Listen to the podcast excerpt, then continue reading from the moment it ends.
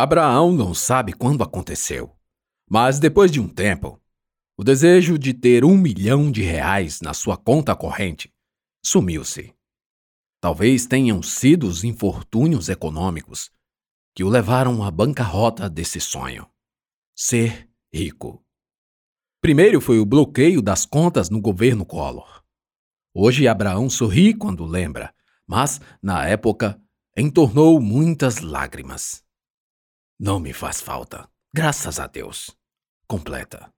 Depois, um calote de um dinheiro emprestado a um parente aqui ou ali. Depois, uma cirurgia muito cara. Depois, a faculdade, seguida do casamento da filha. Essas últimas ele sempre fez questão de pagar. Era Samantha. Samantha é minha única filha, disse uma vez a um colega, quando da entrega do convite. Ah, Única filha? Você tem filhos? Abraão não entendeu a pergunta, mas respondeu que não. Depois percebeu que, para alguns, dizer única filha não é o mesmo que dizer único filho. A maioria presume que único filho é só um, ao passo que, com única filha, pode-se querer dizer que tem apenas uma filha embora tenha-se filhos homens. Mas a vida ainda lhe traria prejuízos verdadeiros. Um dia, roubaram-lhe um carro importado caríssimo. Quando voltava do aeroporto, vindo ele e a esposa de férias na Europa, quando o dólar bateu seis reais. Senhor Abraão? Senhor, senhor! A agente de polícia tentava capturar a atenção de Abraão. Oi, de desculpa. Aqui está o boletim de ocorrência. Vai precisar para o seguro. A moça estendeu o papel. Abraão ficou olhando, a meio metro de distância, os olhos claros e opacos, o rosto chupado. Bastava que esticasse o braço, absorto pensando no porquê dessa onda de azar. Sua esposa, Maria Duarte, se atravessou e pegou o B.O. Obrigada, minha filha, mas o carro não estava no seguro. Infelizmente. Acontece. Ah, eu sinto muito. Acontece. Com licença. Vamos, amor. O Uber chegou. No fim, Abraão reparou que era mais custoso manter o sonho de ficar rico do que realizá-lo. E bem pouco tempo depois, refletindo, concluiu que nem era um sonho seu, algo nascido com ele. Não, era sim de colegas que com ele confraternizavam num jockey club, e entre eles absorvia por osmose o estilo de vida que todos ali almejavam. Abraão, troca esse carro. Eu sei que você se fudeu com o outro, mas um. Que carro é esse? Etios? É. Bem, aí também não dá, né? Sugeriu um colega de trabalho, ao saírem ao final de algumas partidas de tênis. Ocupando o cargo de juiz federal há mais de 25 anos, não tinha do que reclamar. E vivia bem graças ao seu subsídio, religiosamente depositado todo dia 21. Era para ser dia 20, mas as folhas de pagamento eram enviadas no próprio dia 20 de modo que o banco só acreditava a dia 21. Imagine quanto esses judeus não ganham com nosso dinheiro num único dia de juros. Um colega antissemita uma vez escreveu no grupo do futebol de WhatsApp. A mensagem ficou muito tempo exposta, e quando alguém avisou ao emissor, alertando que Abraão era judeu, já não era possível apagar. Desculpa aí, Abraão. Poxa, cara, eu não sabia que você era judeu. Outra mensagem chegou no privado. Sem problemas, respondeu. Abraão, depois de abandonar o sonho do milhão, achava um absurdo a comparação do colega antissemita. Um trinta avos dos juros mensais sobre um subsídio de 30 mil é insignificante para quem reclama. Então se dava conta de que a revolta de muitos era mais com o que os outros ganhavam do que com o que se deixa de ganhar. Mas, incrivelmente, o contrário não acontecia, porque só uma minoria se revoltava com o pouco ou quase nada com que muitos lutam para sobreviver. Certa vez, logo cedo, ao acordar, Abraão lia no mesmo grupo de juízes as mensagens. Assis. Outra PEC dos precatórios. João. Calote. Carlos. Deus, isso nunca acaba. Gilmar. E as indenizações dos expurgos? Quando vamos receber? Assis. Vai ficar para os nossos netos. Francisco. A emenda do teto dos gastos não permite que se pague. Ou corta da saúde, assistência, educação, entre outras, ou corta das dívidas de precatório. Carlos. E a dívida pública? Por que não alonga o prazo? Francisco. Calote? Assis. Mas adiar precatórios também é calote. Francisco. Mas adiar juros e amortização é calote em quem emprestou o dinheiro. Carlos. E quem não emprestou porque não recebeu ainda o que o Estado deve? Francisco. Ah, comunista! Vá para Cuba se achar ruim! Francisco saiu do grupo. Foi a última mensagem. Abraão, embora despreocupado, reparava entre pequenos e grandes detalhes, como o Estado diversificava no tratamento de pessoas em semelhante situação, e como algumas delas criavam argumentos para não enxergar isso. Porra, Abraão. Em 2014 e 2015 eu ganhei 14% na renda fixa. Mais um colega conversava com ele na Copa dos Juízes. Hum, foi? Perguntou sem muita atenção enquanto bebericava o café e o deixava falar. Claro, pelo menos isso a anta da Dilma me beneficiou na renda fixa em títulos do Tesouro. Ganhei uma nota. Hoje é que está uma bosta. Com esse Paulo Guedes pagando dois ao ano. Dois não é nem um terço da inflação. Estamos ficando mais pobres, Abraão. É foda. Mas veja lá, pois com toda essa miséria de rendimento, Ainda é melhor assim do que com o Lula. Certeza de que ele não pagaria porra nenhuma. Isso se não desse um calote. Enfim, meu consultor financeiro disse que se eu quiser mais, tenho que arriscar no mercado de renda variável. Uma rola que eu entro nessa loteria. É, por que esse desânimo? Ah, nada. Anima, cara. Ano que vem as coisas vão melhorar. Nosso ex-colega vai chegar lá para arrumar essa bagunça. E Abraão ficou a refletir: estamos ficando mais pobres? Estamos? Foram pequenas reflexões como essa que germinaram em Abraão mais curiosidade. Daí mais reflexões.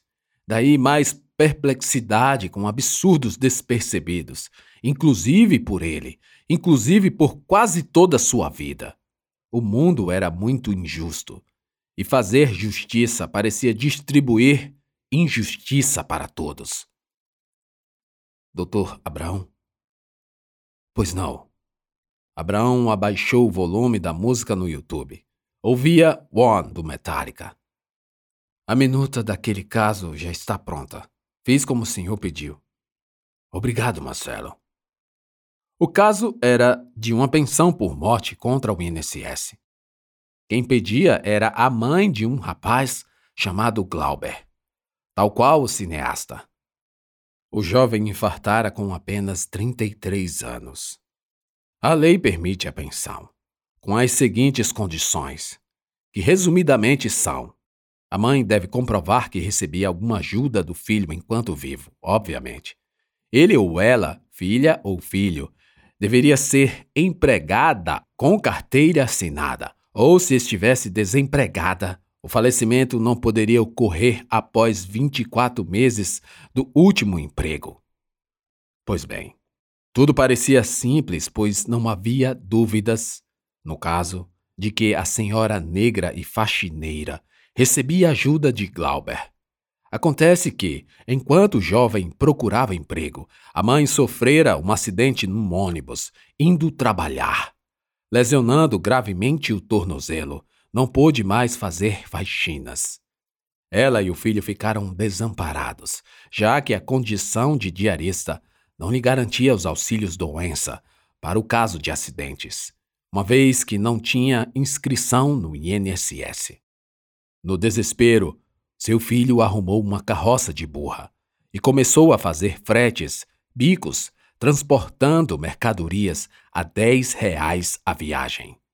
Houve a audiência e Abraão estava certo de que o INSS proporia o acordo. Mas a mãe não mentiu e falou que o filho era carroceiro. Não, não fale isso, dona Maria, Abraão pensou. O procurador do INSS não quis fazer o acordo e afirmou que o jovem faleceu enquanto era autônomo e, portanto, deveria ter-se inscrito no INSS e recolhido a contribuição previdenciária como tal, assim como todos os arquitetos, médicos, advogados, dentistas e carroceiros, segundo o INSS, fazem por serem autônomos. Mas Abraão deu a sentença procedente. Se contorceu juridicamente para dizer que o autônomo só não é desempregado quando deixa de procurar emprego. E como Glauber procurava por emprego até o último dia da vida, Abraão o considerou desempregado. O INSS recorreu e o tribunal derrubou a sentença. O juiz nem ficou sabendo.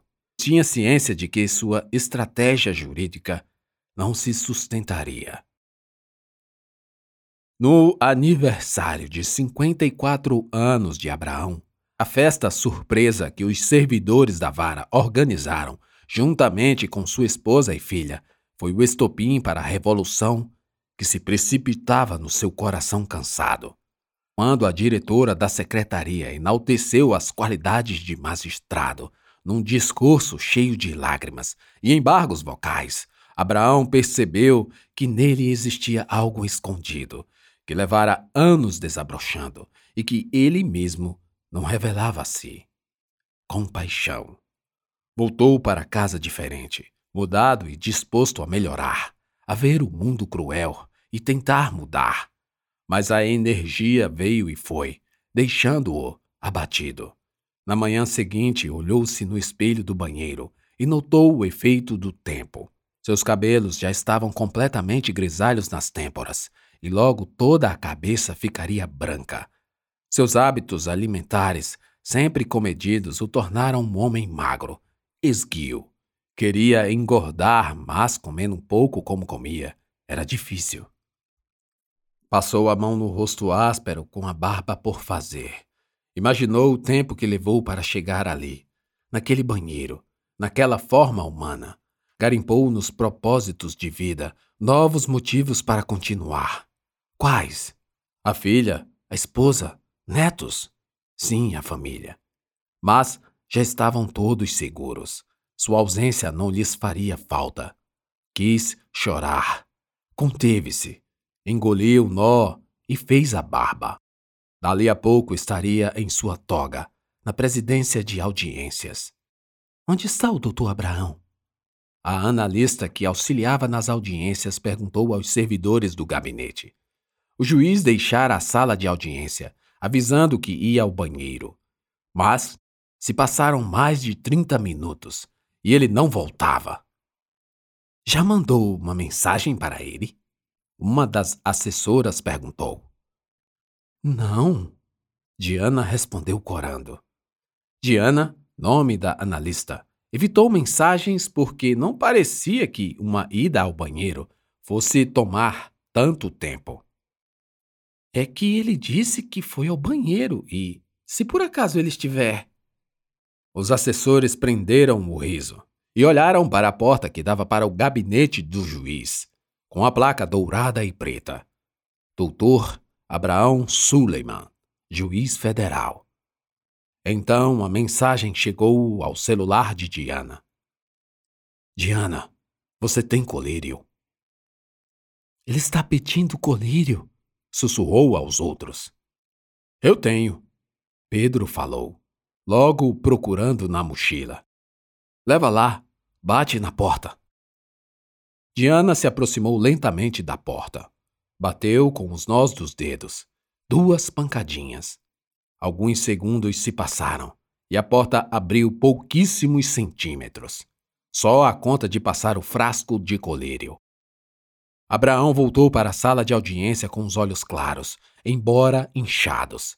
Tivera uma crise de choro no banheiro do seu gabinete. Durante anos e anos, o juiz ouviu centenas e centenas de mulheres chorarem à sua frente, mães e esposas que perderam filhos e maridos, e ali, na sala da audiência, no frio de 18 graus Celsius, sentada de mãos cruzadas sobre a bolsa no colo, elas choravam. Choravam enquanto contavam suas vidas, suas dificuldades, seus passos e vivências com seus maridos agora mortos, seus falecidos filhos que as ajudavam em vida, e no fim tudo o que restavam era a saudade e solidão. Além das dificuldades financeiras de alguém que bate na porta do Estado em busca de uma pensão. Naquele dia, Abraão chorou também. Dona Maria, mais uma mulher a pedir pensão. Molhava o rosto escuro e enrugado enquanto respondia às perguntas do procurador do INSS. Um rapaz jovem e bem intencionado na sua missão. Mas as perguntas eram como punhaladas na memória de Dona Maria. Quando a senhora, já de idade, começou a falar sobre os dias finais de José da Silva, contando como ele, impossibilitado de andar, pedia desculpas à esposa pelo trabalho que dava, Abraão imaginou-se em seu lugar. Imaginou-se ficando mais velho ainda, ficando doente, ficando de cadeira de rodas, acamado. Não suportou, começou a engulhar, prendendo o choro e sem conseguir impedir que o procurador parasse de perguntar.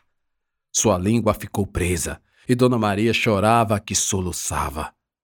Quando conseguiu interromper as perguntas, correu para o banheiro, avisando Diana. Vô, por que está chorando? O neto uma vez perguntou. Não é nada. Vovô só achou bonito um seriado aqui no celular. Abraão respondeu enquanto terminava de assistir na sala o último episódio da primeira temporada de Modern Love. Com nervos à flor da derme, o simples ato de refletir sobre um pássaro a cantar na janela de seu apartamento causava-lhe forte comoção. Pensava em quantos pássaros estavam perdendo seus ninhos em florestas desmatadas ou queimadas. Depois lembrava da quantidade de aves que todos os dias eram abatidas para a alimentação. Por fim, pensava que pior ainda eram as pessoas desabrigadas e passando fome. Na sua agonia e angústia, percebeu o quanto pouco sabia sobre si e, se redescobrindo, encontrou na sua trágica história um sem número de contradições que o levava a mais questionamentos, a partir dos quais veredas se formavam e nenhuma levava a lugar algum.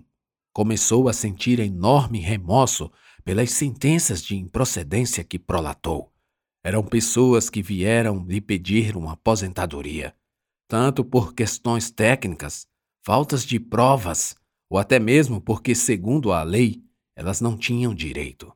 Isso rasgava sua alma, a fazer indagar-se: como fui mal com essas pessoas? Eu vou morrer e elas não vão poder me perdoar. Foi então que Abraão se convenceu de que era hora de procurar um tratamento psicológico.